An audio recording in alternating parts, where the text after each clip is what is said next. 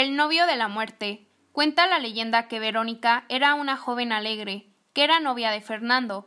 Habían planeado casarse y unas semanas antes ella viajó fuera de la ciudad para entregar sus invitaciones. Cuando llegó el día del matrimonio, ella aún estaba en otra ciudad, pero decidió vestirse ahí y llegar de frente al matrimonio. Subió presurosa al auto y, sin saber por qué, empezó a tener una extraña sensación que la puso un poco inquieta. Su tía, que iba con ella, lo notó, pero le dijo que los matrimonios siempre son así. La mañana era triste y el clima muy malo, pues estaba lloviendo con regular intensidad. Cuando ya estaban a veinte minutos de llegar a la ciudad, en un tramo lleno de curvas, el conductor, inmerso en la idea de llegar temprano a la boda, aceleró y no pudo controlar el auto que cayó a un barranco. La joven novia murió instantáneamente.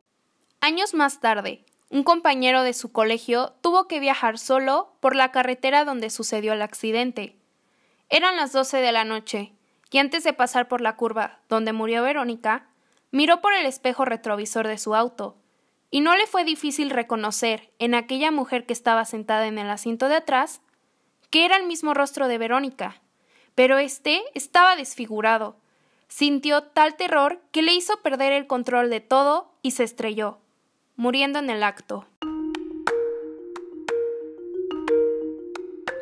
Se dice que si viajas solo por esta carretera, no debes de mirar tu espejo retrovisor, pues Verónica siempre está sentada en el asiento trasero, tratando de conseguir víctimas que sufran igual que ella.